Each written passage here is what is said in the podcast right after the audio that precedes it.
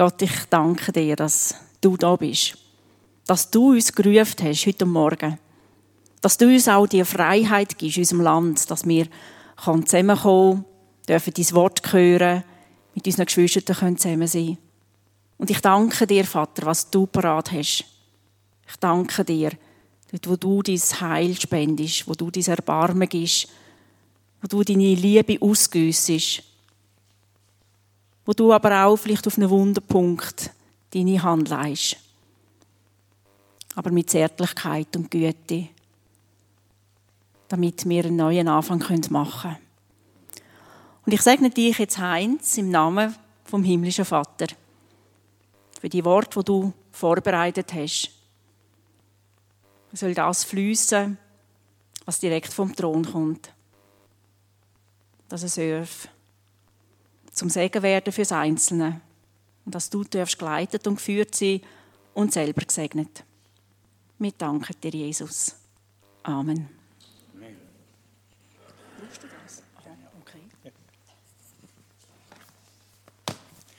Guten Morgen miteinander.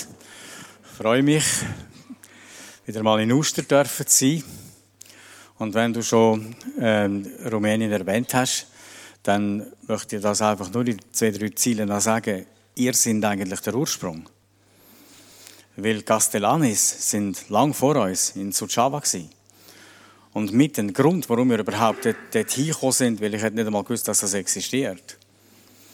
Und der Manu Gräf ist natürlich auch mit einer Handvoll junger Leuten mit uns auch schon dort zusammen gewesen. Und ganz, ganz am Anfang ist eine Anfrage gestanden vom Edwin, damals, ob wir würden als Wedischwiller den Allianz-Gottesdienst gestalten bei euch in der Kirche. Das ist viele Jahre zurück. Du hast nicht können, bist irgendwie weg gewesen. Dann haben wir das damals gemacht. Damals bin ich tatsächlich jünger gewesen. Das kann man wie euch an. Ich bin früher jünger gewesen. Dann sind wir, dann sind wir da sind der Kirche und haben das Guiers damals wieder getroffen, die eben noch ehemals Zwetischwil waren. Das war eigentlich Neuel, der uns nachher letztlich dorthin geführt hat. Aber eigentlich hat er ganz am Anfang steckt ihr. hat uns immer wieder verbunden und natürlich, dass Hässiges mit uns mitgekommen sind, mehrmals, das ist für uns ganz ein grosser Sagen. Ähm, ist, jetzt muss ich noch schnell fragen, ist Schweizerdeutsch gut bei euch? Hochdeutsch? Okay, das musste ich einfach wissen. Gerne, kein Problem. Ähm, wir stecken ja noch, noch einigermaßen im Anfang des Jahres. Und mich beschäftigt in diesem Zusammenhang ein bestimmter Gedanke. Ich habe gesehen, dass ein, äh, ein soll ich mal ganz, ein Thema oder ein, eine, eine, ein, ein innerer Wert, den ihr, den ihr verfolgt, der ist von Kingdom Family. Und ich habe deshalb dann den, den Titel ein bisschen dorthin angepasst. Aber wir sind, eine, wir sind eine königliche Familie von Gott her, das ist keine Frage, aber wir stecken eben in dieser Welt. Und da ist es manchmal so, dass das Ganze ein bisschen Stress mit sich bringt. Auch für die ganze Kingdom Family. Und äh, das ist auch normal, es gibt auch ein gesundes Maß. Und ich möchte etwas sagen, was, was mich ähm, immer wieder umtreibt im größeren Rahmen, nicht nur bezogen jetzt auf einen Gottesdienst oder auf ein Jahr, sondern etwas, was mir, was mir immer wieder in den Sinn kommt, dass das Wunder der Gemeinde, das Wunder der Kingdom Family, dass es sie überhaupt gibt. Wie entsteht sie denn? Woher kommt das? Wie kann es sein, dass man irgendwo ein, eine Kiste auf die Straße stellt, in irgendeiner Stadt draufsteht und beginnt zu predigen und das nützt tatsächlich etwas? Warum ist das so? Was ist eigentlich mit der ganzen Gemeinde in dieser Welt? Das merken wir dann, wenn jemand fragt, warum glaubst du denn, warum glaubst du denn eigentlich? Und dann merken wir, dass es eine, eine Verbindung zwischen einer unsichtbaren Welt und uns gibt. Ich weiß nicht, ist es, wir, wir waren gestern noch zusammen bei uns in Wädenswil und da hat jemand so gesagt, ja, es ist eben so, der Himmel küsst die Erde. In irgendeiner Form geschieht dort etwas. Nun, mir kam ein alter Film in den Sinn. Das war Kult in meiner Jugend. Der Film wurde gemacht von Roman Polanski. Ist nicht gerade die christlichste Figur, die man sich vorstellen kann. Für die, die ihn einigermaßen kennen, berühmt geworden durch Rosemary's Baby was alles andere als das ist, was wir wirklich äh, propagieren möchten. Aber er war ein guter Filmemacher, das war er eben doch. Das kam mir dieser Schwarz-Weiß-Film in den Sinn, ist nur 15 Minuten lang. Eignet sich übrigens gut, wenn man auch mit der Jugend mal darüber reden will, was da ist. Das ist so ein, ein, ein, guter Kick, das kann man irgendwo, ich weiß nicht, downloaden. Ist, ist Stummfilm, es hat, keine, hat keinen Text, er wurde, er ist wahrscheinlich, also gedreht wurde er irgendwie mit ostländischen, ostländischer Sprache, osteuropäischer Sprache, äh, so wie Polanski selbst natürlich auch. Ähm, und zwar heißt der Film Zwei Männer und ein Schrank. Ich weiß nicht, ob das jemand überhaupt irgendwo noch gesehen hat oder noch gekannt hat. Da muss man schon ein bisschen alt sein. Aber den gab es damals. Man steht an der Ostsee am Meeresstrand und dann kommen aus dem Meer heraus zwei Männer und die tragen einen Schrank, einen Kleiderschrank mit sich, mit einem Spiegel vorne dran. Und in irgendeiner Form sind sie so mit dem Schrank verbunden, dass sie sich von ihm nicht trennen können. Sie tragen ihn einfach immer mit sich. Und einerseits haben sie das Ding bei sich und andererseits äh, können, sie sich, können sie sich auch gegenseitig nicht trennen. Sie sind auch zu zweit, weil es ist ziemlich groß. Und den tragen sie da von, von dem, vom Strand dann, ähm, nachdem sie sich ein bisschen erholt haben, in die Stadt. Und es ist einfach ganz schwierig, in der Stadt umherzugehen mit diesem Kasten. Dann versuchen sie ins Tram einzusteigen. Das geht einfach nicht, weil der Schrank nicht reinpasst. Dann kommen sie gelegentlich zu einem Hotel und sie wollten ein Zimmer buchen, aber sie kommen schon gar nicht ins Hotel rein, weil sie den, den Schrank immer dabei haben. Und ähm, schließlich, schließlich kommen sie dann in abgelegenere Gegend und die Leute rund um sie herum, die reagieren ganz verschieden. Die einen haben Angst, finden, was sind das für Spinner? Die anderen, die anderen finden es lustig und machen sich lächerlich darüber und andere schlagen sie. Und am Ende landen sie in einer, einer Art Mülldeponie, wo alte Reifen aufgestapelt sind. Und an dieser Ecke, an, an diesem Ort wollen sie sich einigermaßen ein bisschen ausruhen.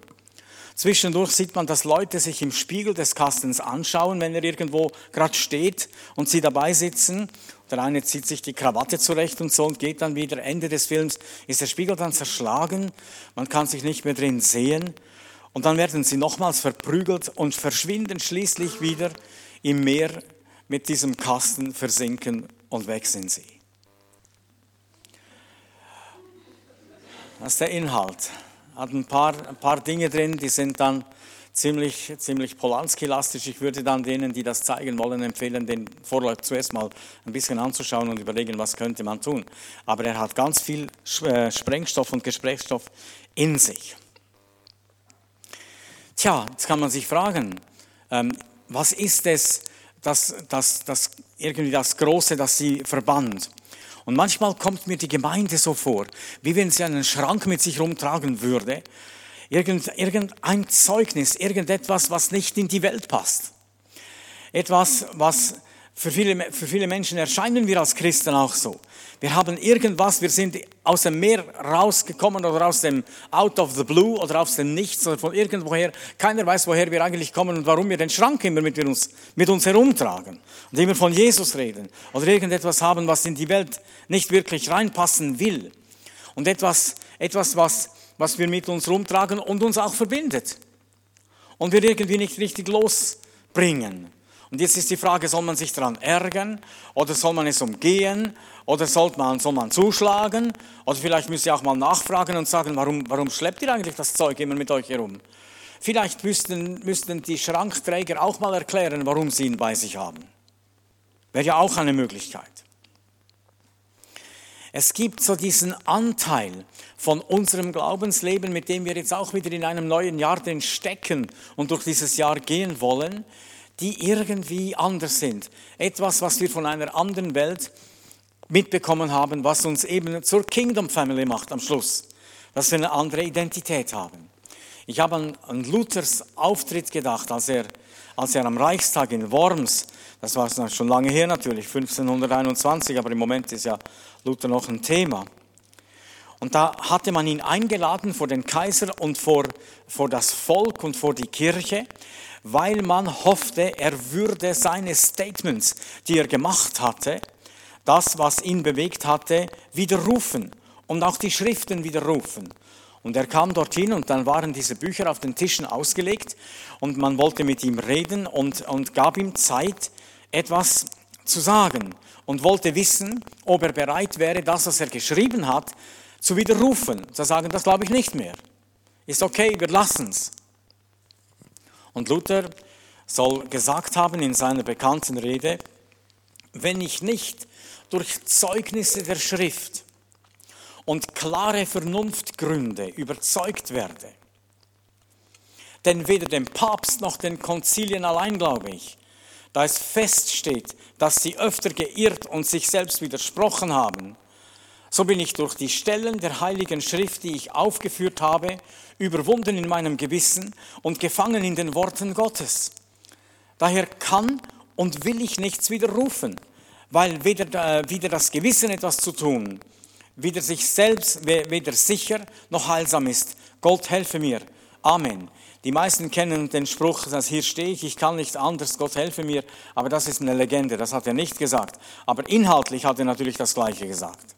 Gesagt, ich kann es nicht lassen.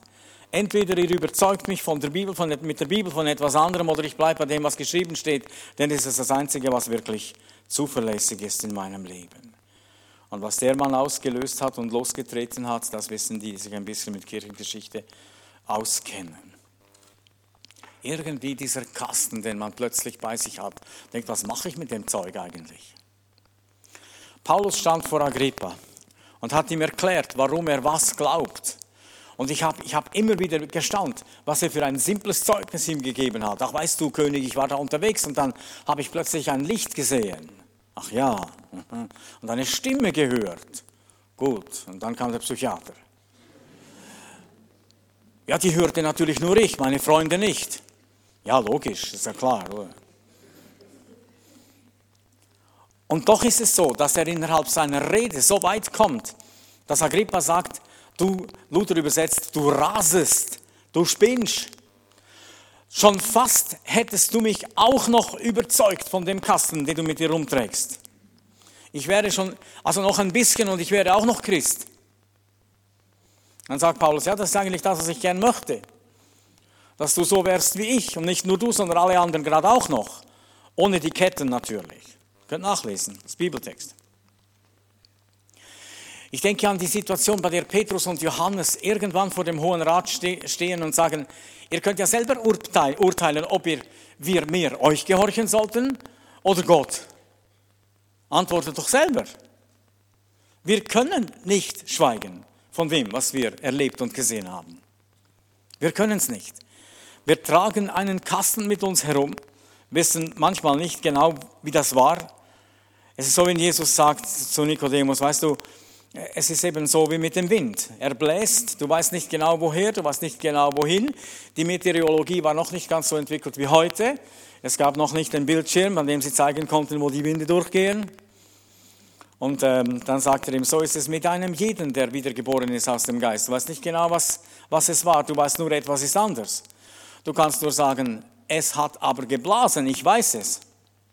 Ich bin überzeugt. Ich habe immer wieder, wenn ich so von Kasten gehört habe, habe ich in die Geschichte von Narnia gedacht, wo die Kinder durch den Kasten, durch die Türe und durch den Kasten hindurchgehen, dann in die andere Welt.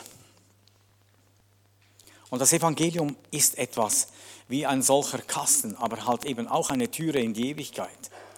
Und, und manchmal ist es schwierig zu verstehen, warum wir das mit uns herumschleppen. Nun gehen wir wieder ein Stück weiter im einzelnen Leben. Wir gehen auch weiter im Leben als Gemeinde mit diesem Geheimnis, das eine Gemeinde zusammenhält und überhaupt bildet. Mit dem Geheimnis des Reichs Gottes, das durchgeht durch diese Zeit und Welt, mit dieser Identität, aber auch mit dieser Fülle und mit diesem Tor zum Himmel, das wir mit uns herumtragen, buchstäblich, weil Jesus gesagt hat, ich bin die Türe, wer durch mich eingehen wird, wird dann auch äh, in der Ewigkeit sein mit mir. Und so geht es vorwärts in unserem Leben. Interessant ist, es war schon bei der Geburt von Jesus nicht anders. Er passte nicht ins Städtchen, nicht mal in Bethlehem irgendwo rein, nicht in die Welt, nicht mal in eine Herberge. Irgendwas war gekommen, angekündigt durch die Engel. Die sagten, die, die kamen in, in Heerscharen bei den Hirten und die Freude verkündeten und sagten, euch ist heute der Heiland geboren, der Retter dieser Welt. Aber er passte nicht ganz in die Welt. Und Johannes schreibt in seinem Evangelium, er kam in die Welt und die Welt hat es nicht verstanden. Sie hat ihn nicht ergriffen. Aber die, die ihn aufnahmen, die durften erleben, dass sie wiedergeboren wurden und ein neues Leben bekommen haben. Und dann trägt man irgendwas mit sich herum, was nicht immer gleich gut reinpasst, aber eben doch das Tor ist zum Leben, zur Fülle, zur Kraft, zur Kingdom Family. Es war geheimnisvoll, dieses Baby. Nur ein Baby. Nur ein Baby, das geboren werden sollte. Aber Grund genug, alle Knaben zu töten. Das muss man sich vorstellen. Das wäre die Skandalzeile in der Zeitung. Wir hatten Peter und Dorothea Wittmer bei uns von Hardwings an, an, Weihnachten und sie haben erzählt, wie die Leute Weihnachten feiern auf der Langstraße und die, die kein Weihnachten haben und die Kinder, die kein Weihnachten haben und so weiter, haben aus ihrem, aus ihrem Leben erzählt und gesagt, wie Gott aus, aus dem Dreck heraus die Menschen holt und aus ihnen Diamanten macht. Dann sagt er, das ist schon so, da entstehen wirklich Diamanten, das ist ganz eine, eine interessante Erscheinung. Und das Verrückte ist aber, die Diamanten, so schön sie sind, sie haben eben halt auch Ecken und Kanten. Und manchmal kann man sich sogar daran verletzen. Aber es ist mehr als nur Worte, wenn das Evangelium irgendwo kommt. Es ist ein zweischneidiges Schwert. Die Bibel sagt, es schneidet auf beiden Seiten, es trennt Seele und Geist so, so wie man beim Schlachten Mark und Bein ganz fein auseinander nimmt. Und es ist ein Richter der Sinne und Gedanken. Und das geht natürlich in die Tiefe und ist manchmal auch ärgerlich. Nun höre ich immer wieder ähm, die, diese Aussage, wir leben halt in einer anderen Zeit. Dann denke ich, ja, ja, schon. Aber im Großen und Ganzen sind die Menschen immer noch Menschen, so furchtbar anders sind sie nicht. Sie waren immer ein bisschen so, wie sie sind. Und Gott sei Dank hat Gott immer mit Menschen noch etwas gemacht. Aber wir leben wirklich in einer Zeit, in der Dinge, die vor 30 Jahren noch unangefochten in der Landschaft standen, heute einfach nicht mehr da sind. Und man redet auch darüber, nicht wahr? Es gab natürlich schon eine Zeit, da war man auch nicht einverstanden mit allem, was gesagt wird, auch nicht einverstanden mit der Kirche und schon gar nicht einverstanden mit der Politik und vielem anderen dazu, aber man hat einigermaßen geschwiegen, es sei denn, man saß am Biertisch in der Runde. Aber heute nimmt man kein Blatt mehr vor den Mund, weder in der Schule noch zu Hause noch irgendwo in der Kirche auch nicht. Man sagt einfach gerade heraus, was ist. Vater grad. Das dürfen die einen. Meistens sind sie ziemlich zimperlich, wenn man dann auch Vatergrad zurückgeht. Nun hat diese, diese Bereitschaft, die Dinge auf den Tisch zu legen, auch etwas Gutes und etwas Richtiges. Es ist nicht gut, mit verborgenen und, äh, und Halbwahrheiten rumzulaufen oder mit verborgenen Wahrheiten. Man muss reden können. Aber es hat auch etwas Arrogantes an sich. Manchmal auch Dünkel und Überheblichkeit. Und ein Begriff, der immer wieder auftaucht in letzter Zeit, ist der von der Partizipation. Ich will teilhaben. Und das hat auch Gutes. Menschen müssen ja überzeugt werden können. Sie wollen Anteil haben. Sie wollen nicht nur, äh, nicht nur ein Ergebnis sehen, sie möchten am Ergebnis mitarbeiten. Sie möchten mitsteuern, mitentscheiden, mitgestalten. Ist auch etwas Gutes. Es zeigt, dass die Einzelnen mitdenken und mitarbeiten wollen und engagiert sind. Aber es ist auch ein Weg, den man gehen muss und Kompetenz und Fähigkeit, die Verantwortung zu tragen, muss doch auch an die Entwicklungsphase eines Menschen angepasst sein. Es gibt Charakterfragen, es gibt Erfahrungen, es gibt Grundlagen, die kann man nicht ergoogeln, die muss man erleben. Ich meine, man muss, man muss zuerst leben, bevor man etwas erlebt hat. Man muss zuerst mal eine Zeit lang irgendeine Strecke fahren, bevor man sagen kann, ich bin erfahren. Oder man muss zunächst mal stehen, bevor man auch verstehen kann. Das gehört zusammen. Man muss dienen, bevor man auch verdient. Das sind Prozesse, das sind, das sind Schritte und äh, das sind, das sind äh, Dinge und Elemente, die man in einem Leben geht und die mit der Zeit auch etwas hervorbringen, was man eben noch nicht hatte. Es gibt Dinge, die beginnen ganz klein und es gibt Kinder, die sind außergewöhnlich erstaunlich. Manchmal, wenn ich das Vergnügen habe, das eine und andere zu sehen von entweder, was weiß ich, Deutschland sucht einen Superstar oder Britain's Got Talent oder wie sie alle heißen, die Dinge. Und dann seht ihr die Leute, die, die da sitzen, vor allem in den, in den Setups, bei denen die, die Jury mit dem Rücken zum, zum, äh, zum Sänger steht oder zum, zum Performen und dann beginnt eine Stimme. Wenn du nicht siehst, wer singt, dann denkst du, welche Madonna steht wohl auf der Bühne? Und dann steht ein solches Kindchen da mit einer Stimme, die fast Risse ins Haus singt. Da bin ich immer wieder begeistert, weil ich glaube, dass das der Normalfall ist. So werden wir eigentlich geschaffen. Wir wären alle Mozart. Das ist einfach heute nicht so, weil die Sünde alles kaputt gemacht hat. Wir würden alle, alle malen, singen und so weiter. Der Himmel wird mal ein unglaubliches Paket an, an Schönheit, an Erlebnis, an Können, an Gaben sein. Das wird endlos sein. Da explodieren dir sämtliche Teile, die du an dir hast. Das kannst du gar nicht tragen. Was dann kommt, was dann dazu kommt. Aber wenn das Kind mit, mit acht Jahren so singt, kann man ihm trotzdem nicht die Stadtregierung übergeben. Und ich verstehe manchmal nicht, warum man die Dinge nicht nebeneinander verstehen kann. Es gibt Angelegenheiten, da muss man alle Schleusen öffnen und alles pushen und freisetzen, was irgendwie möglich ist. Und da gibt es Dinge, die brauchen eine gewisse Zeit, bevor man damit umgehen kann, damit man nicht alles an die Wand fährt.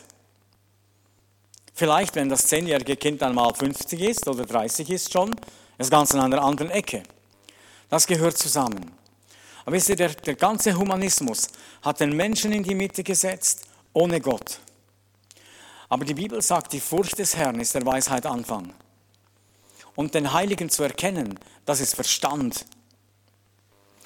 Und wenn Gottlosigkeit sich durchsetzt, entsteht Orientierungslosigkeit. Und das ist das, was Gott nie wollte. Gott wollte nicht, dass wir orientierungslos in ein Jahr gehen, orientierungslos in der Schule hocken, orientierungslos zu Hause oder am Pult oder, oder im Geschäft oder irgendwo sind. Das wollte er nie. Wir sollten uns orientieren können bei ihm. Wir sollten eben zur Family gehören.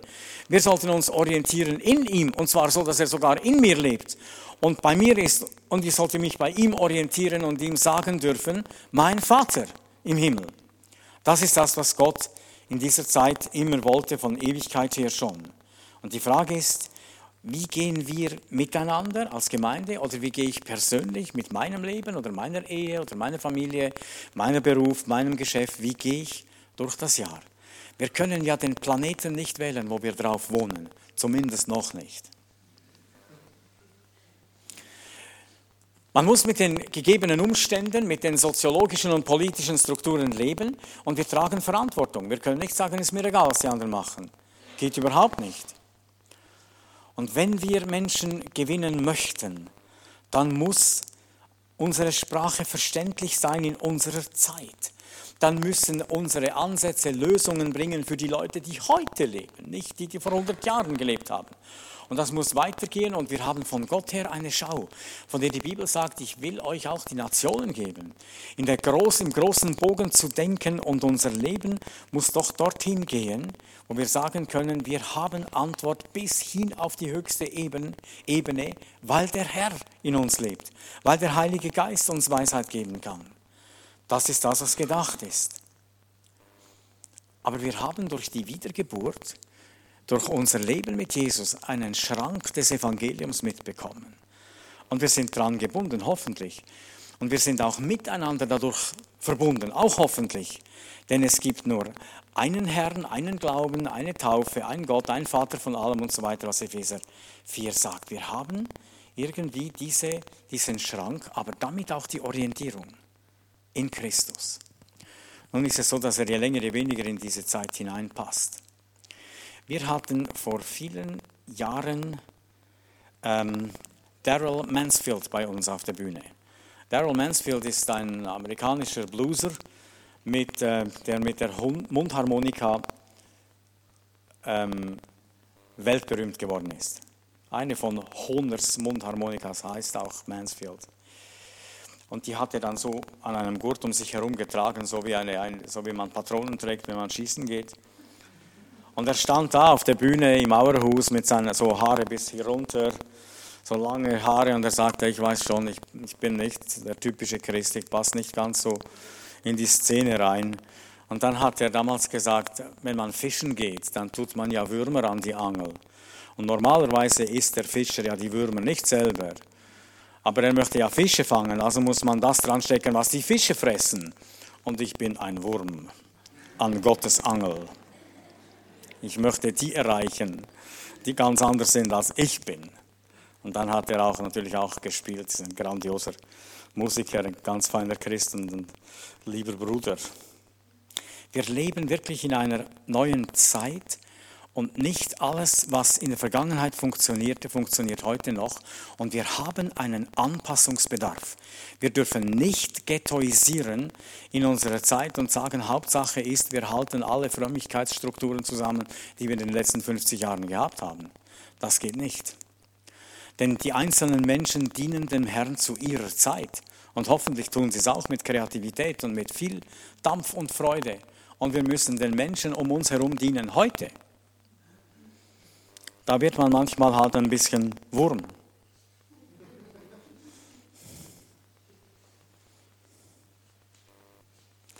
Kennt ihr das Lied noch? Ich bete an die Macht der Liebe. Ja, ihr habt noch Seniorität hier. Ja? Ja, ich bete an die Macht der Liebe, die sich in Jesus offenbart. Ich gebe mich hin dem freien Triebe, mit dem ich Wurm geliebt ward. Das ist der Originaltext. Stimmt's?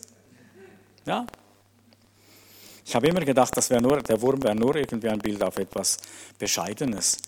Aber eigentlich ist es attraktiv für die Fische und das ist ja wichtig. Gut. Es ist eine neue Zeit, es braucht Anpassung. Man kann nicht immer mit dem rumgehen, mit dem man, mit dem man ging. Aber, aber es gibt kein neues Evangelium. Den Kasten tragen wir mit.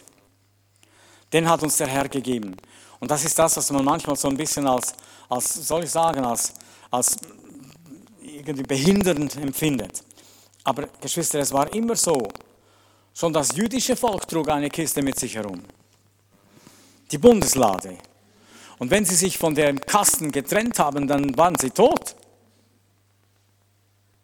Das war der mobile Tempel damals, den sie mitnahmen durch die Wüste. Ein super Ding.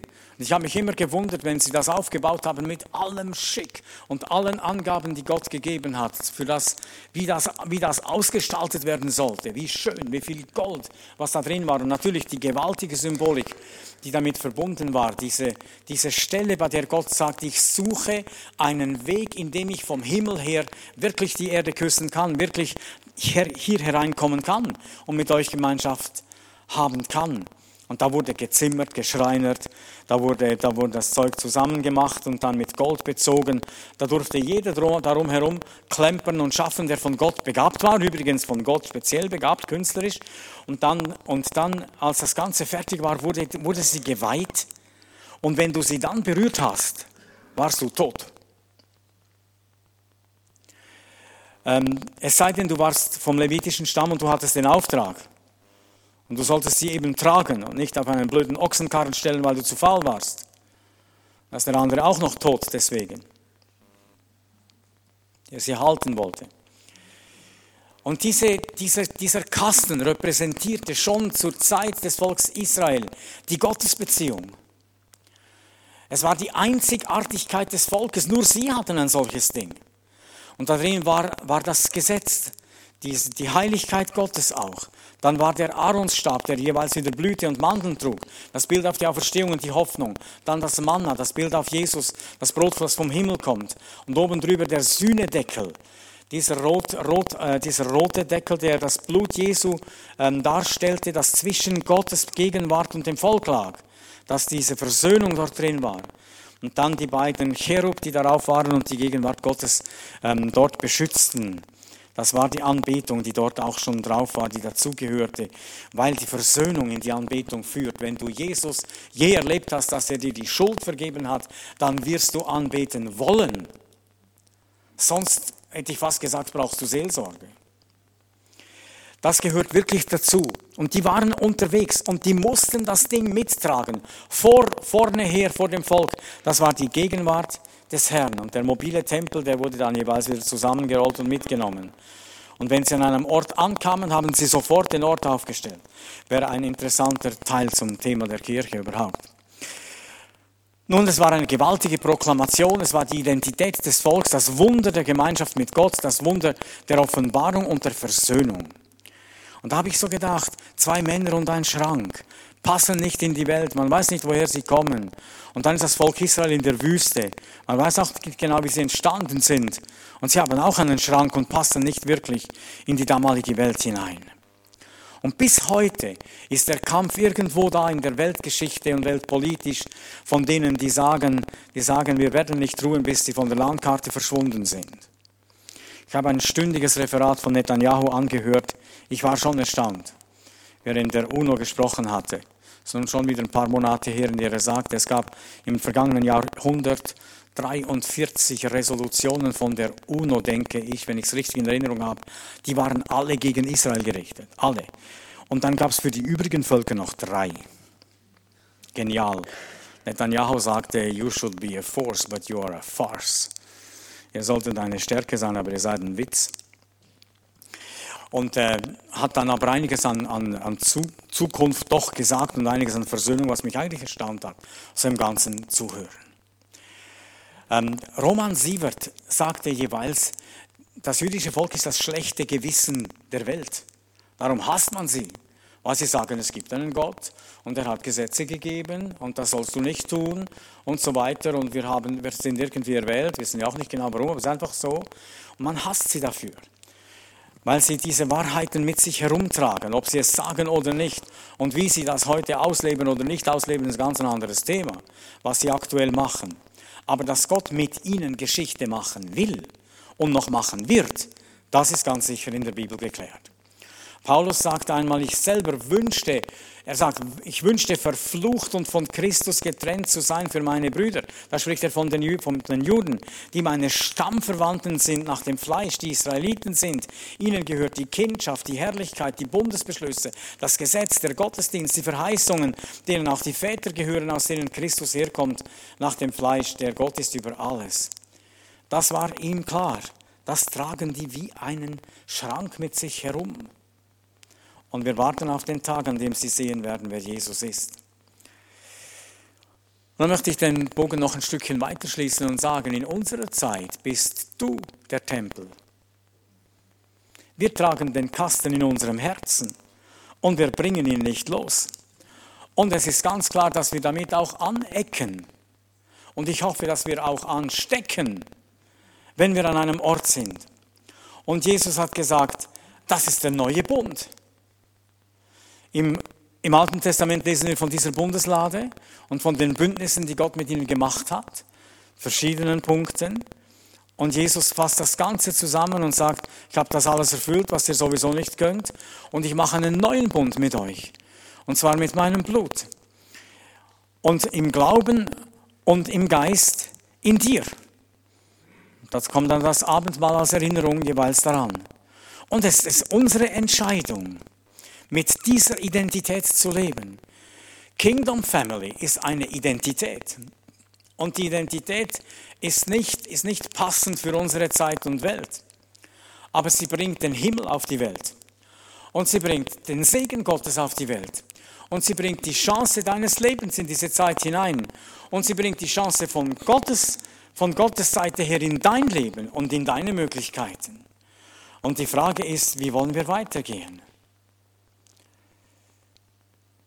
Ich habe gesehen, das war interessant, im 10 vor 10 war das in, in einer Nachricht noch nicht so lange her, da sprach man über Zermatt. Vielleicht hat sich jemand das in Erinnerung.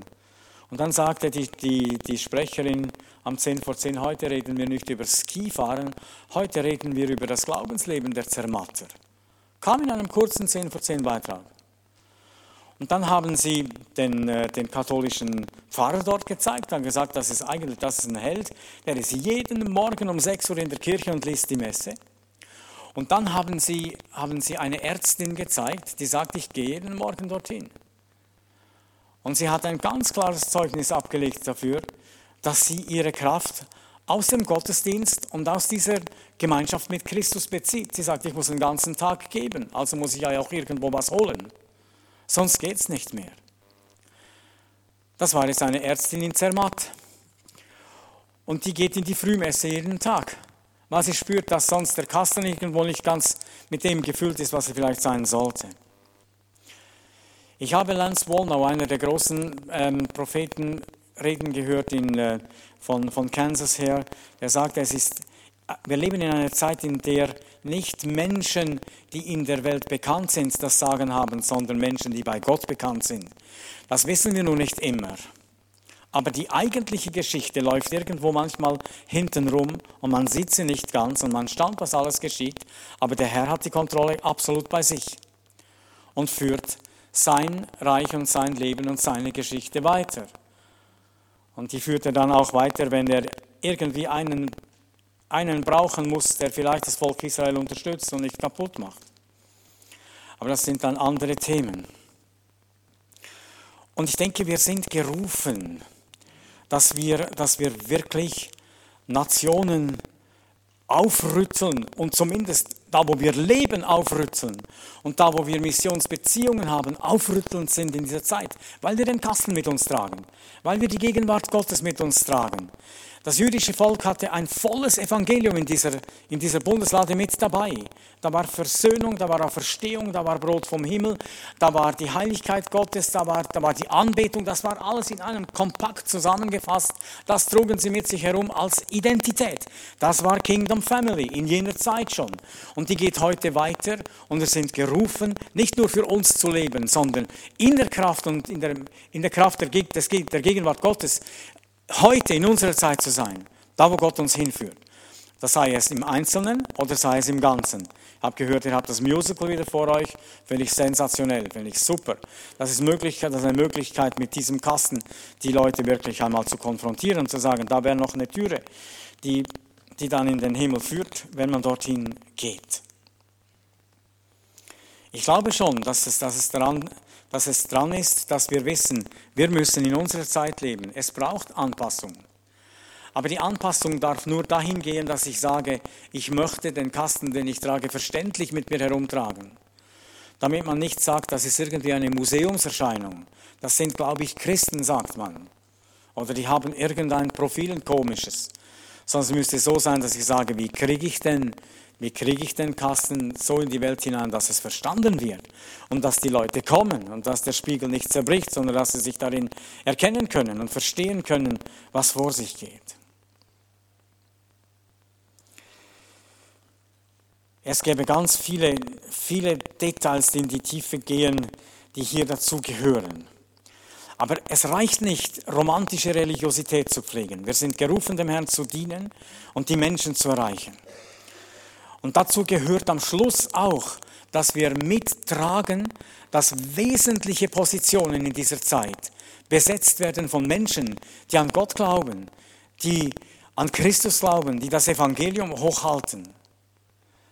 Damit Bau der Gemeinde und Bau der Familie und das, was ein Land stark machen soll, auch wirklich weiter geprägt werden kann von Gottes Seite her. Manchmal sind wir vielleicht auch zu passiv, dass wir einfach ein bisschen alles geschehen lassen. Da gäbe es einiges dazu zu sagen. Es ist wichtig, wer die Werte vertritt. Wir leben in einer neuen Zeit und die Anpassung ist manchmal Stress, aber es gibt kein neues Evangelium. Anpassung unbedingt, unbedingt. Die Leute müssen uns verstehen können, aber nicht auf Kosten der Wahrheit des Evangeliums und nicht auf Kosten der unverhandelbaren Werte des Reiches Gottes und natürlich nicht auf Kosten von der Kraft des Herrn, die damit verbunden ist. Ich glaube, dass wir als, als Gemeinden, wo wir stecken und sind, dazu gerufen sind, auch Menschen zu gewinnen und diese Botschaft äh, bis in die Nationen weiterzugeben. Ich glaube übrigens auch, dass ihr einen Anteil habt an der ganzen Arbeit, die wir immer wieder machen in Rumänien, es ist jetzt inzwischen sind es sechs oder 27 Jahre, denen wir jedes Jahr dort sind. Und äh, da ist viel Segen geflossen über all diese Zeit. Und irgendwas fließt, glaube ich, immer wieder zurück, weil ihr Initiant wart bei dem Ganzen und ja auch mittragt. Nun, das war immer schon so. Wenn man, wenn man Menschen, manchmal auch nur Einzelne gewinnen kann, gewinnt man am Schluss ganze, ganze Gebiete. Das war bei den Jüngern so, das war bei den Reformatoren, das ist in starken Gemeinden, das ist vielleicht in deinem Leben und vielleicht denkst du zu bescheiden von dir selber. Aber es gibt Identifikationsfiguren, die stehen für ganze Klicken. Wenn die mal den Herrn finden, kommt die ganze Clique dazu. die stehen manchmal für Parteien, manchmal für Nationen. Und die Frage ist, wofür stehen wir in diesem Jahr? Wofür stehst du in diesem Jahr mit deinem Leben und mit deinem Denken? Wofür, wofür stehen die einzelnen Arbeitszweige in einer Gemeinde? Wir kauen an diesen Dingen rum und überlegen uns, was wir machen wollen. Wie gehen wir mit dem Kasten, mit dem Kasten oder dem Schrank des Evangeliums durch diese Welt? Wir recken an, aber wir stecken auch an. Und wir wissen, wir haben die Türe zum Herrn. Wir haben im Herzen Antworten. Es mag wirklich verrückt klingen, aber bis ins Innerste bin ich überzeugt und ich weiß, ihr seid es auch, dass Jesus die Antwort ist für diese Welt. Nun muss das jeder machen, wie er kann. Ich war am Silvesternacht am Flughafen in Kloten und da kamen wir äh, so um Mitternacht herum an einer Ecke vorbei, da stand ein Flügel, kleinerer als der.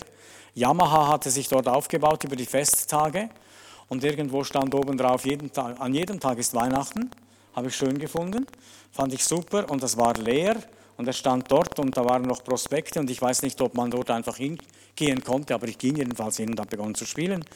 War ganz speziell, mal in einem Flughafen am Klavier zu sitzen, so in der freien Halle, dort wo der Food Court ist, so in dieser Gegend herum. Und der klang noch recht gut für das, dass er nur so ein Winzling war. War einigermaßen, einigermaßen wirklich, äh, wirklich klingend und interessant. Sofort kamen Leute und die blieben stehen und die hörten zu und ich habe ja nicht gerade ein Konzert gegeben, aber ein bisschen geklimpert für mich. Und äh, die Leute kamen und sagten, das war so wunderschön. Oder, oder die haben das eine und andere gesagt. Und dann habe ich gedacht, man muss einfach das machen, was man kann. Ich weiß nicht, was du machen musst. Ich weiß nicht, wofür du stehst. Ich weiß, dass ich nicht ins Ballett gehe. Und das ist wahrscheinlich besser für alle. Aber ich weiß Dinge, die kann ich. Und ich denke, wenn jeder in der Gemeinde das tut, was er wirklich kann, sagt ich mir, dann sind wir mit dem Kasten miteinander verbunden. Wir haben das gleiche Evangelium, die gleiche Botschaft. Wir wissen, dass wir manchmal ein bisschen schwierig sind für die Leute, aber spielt keine Rolle. Ich sage ihnen trotzdem, dass sie zum Glauben an Christus finden müssen, wenn sie nicht kaputt gehen wollen. Und dann zwischendurch merken die Leute, dass es doch Diamanten sind und dass etwas Wertvolles dran sind. Vielleicht sagst du, ja gut, also ich kann keine Nation aufrütteln. Lass uns zurückkommen zum Segen. Bist du ganz sicher? Frauen, jemand musste Mose gebären. Man spricht von Mose, man spricht selten von der Mutter. Aber ohne Mami gab es keinen Mose. Und jemand musste Paulus gebären. Man lehrt an den Schulen Hunderttausenden von Stunden über Theologie, die Paulus gebracht hat, aber jemand musste doch Paulus zur Welt bringen. Meine ich. Jemand musste Billy Graham gebären.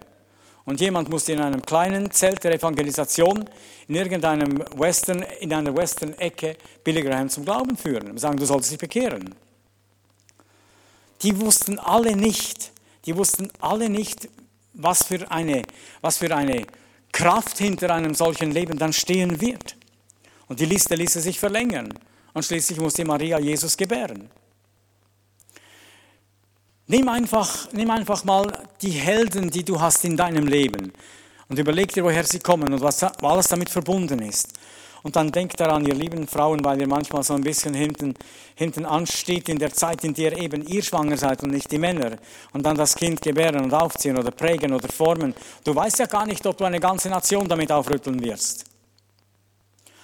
Und die Prägung des Kindes von dir ist viel stärker als von irgendwo sonst um klar zu kommen und um zu sagen, mit dem Kasten, den mir meine Mami voll gemacht hat, mit dem gehe ich. Vielleicht bist du die Schwester von Mose, die das Körbchen dann zusammentut und dazu, dafür sorgt, dass der, der Retter von, von Israel dann wirklich auch dort ist. Und du hast Teil an der Erlösung von Nationen. Lass uns das vor Augen halten. Für die Welt sind wir wie, die zwei Männer und ein Schrank, die kommen aus dem Meer, man weiß gar nicht, woher sie kommen. Wo kommt denn der her? Aber aus Gottes Sicht haben wir ein Mandat und haben wir das Evangelium mitbekommen, um dieser Zeit zu gehen, der Zeit zu leben. Ähm, der Segen, den wir empfangen haben, den möchten wir weitergeben. Ich glaube auch, dass Exzellenz ein Stück Natur ist. In der Natur ist nichts mickrig. Kein Flügel eines Insekts, keine Kraft eines Nilpferds, keine Schönheit von einem Schmetterling ist irgendwie so nebenbei. Schaut euch alles an, was irgendwo rumsteht.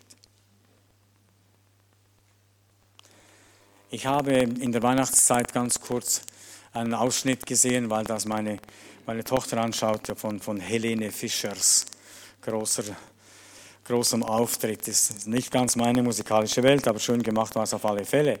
Dann habe ich mich, dann habe ich mich gewundert. Kulissen, Technik, Licht, es war ein irrer Aufwand. Und dann kam das gewaltige Lied mit dem ganzen Orchester und mit der wunderschönen Stimme von Helene Fischer. Nicht wahr? Leise rieselt der Schnee. Ich habe gedacht, oh, liebe Zeit, ich hätte gern für einen Anbetungschorus mal eine solche Kulisse. Ist ja unglaublich, was da aufgeblasen wurde. Aber immerhin haben sie gesagt, freue dich, das Christkind kommt bald. Das war dann wenigstens so viel noch. Nun, wir repräsentieren nicht Helene Fischer, wir repräsentieren das Reich Gottes. Wir sind Kingdom Family. Und ich sage euch, Geschwister, es kann nicht schön genug sein. Das ist ein Statement von mir, seit ich existiere. Und ich, denke, ich, weiß, ich weiß, das ist äußerlich. Und ich weiß, dass es am Schluss im Herz, aufs Herz ankommt. Ich weiß, ich weiß. Ich kenne die ganzen Diskussionen. Aber wenn die Liebe Gottes ausgegossen ist in unsere Herzen durch den Heiligen Geist, dann kommt sie nicht schäbig raus. Ist meine Meinung. Dann mobilisiert sie etwas und dann sagt sich, investier mich, es muss schön sein. Denn ich lebe in unserer Zeit und ich will die Leute von unserer Zeit ansprechen und ich will, dass sie kommen und hören. Und das macht ihr auch, wenn ihr zum Beispiel das Musical macht, was ich jetzt gerade heute Morgen so gehört habe. Aber wir haben Heil, wir haben Hoffnung, wir haben Zuversicht, wir haben Kraft, wir haben Mut für die Zeit, in der wir stehen und für das Jahr, das vor uns ist es miteinander zu gehen. Wir sind verbunden durch diese Kiste, die wir mitbekommen haben bei der Wiedergeburt, dass Christus in uns lebt und wir der Tempel sind. Ähm, und wir nicht mehr eine Kiste herumtragen, sondern wir haben sie in unserem Leben und gehen miteinander. Und ich wünsche von ganzem Herzen, dass es uns allen gelingt, sei es euch hier in Uster, sei es in Wädenswil, sei es der Kirche überhaupt, im Leben der Gotteskinder auf dieser Welt, diese Herrlichkeit zu tragen. Sie ist unterschiedlich, ich weiß es. Stehe genügend oft im Dreck in Rumänien, um zu wissen, dass es anders aussieht. Aber ich kann euch sagen, auch in den Drecklöchern in diesen Orten kannst du sehen, ob die Herrlichkeit Gottes in einem Herzen wohnt oder nicht. Das ist sichtbar. Es ist sichtbar. Und wenn sie, egal wie arm sie sind, zusammenstehen und anfangen zu singen, dann ist die Gegenwart Gottes da. Und wir haben viele solche Elemente mitbekommen in unser Leben hinein. Und ich wünsche, dass wir erleben, was David sagt, dass Gott den Tisch deckt, auch im Angesicht der Feinde. Und diese Kraft durch unser Leben geht. Und die Menschen auf uns aufmerksam werden und rumschauen und sagen, wo kommen denn die her? Und bewegt werden können, diesen Herrn kennenzulernen. Der Herr segne euch.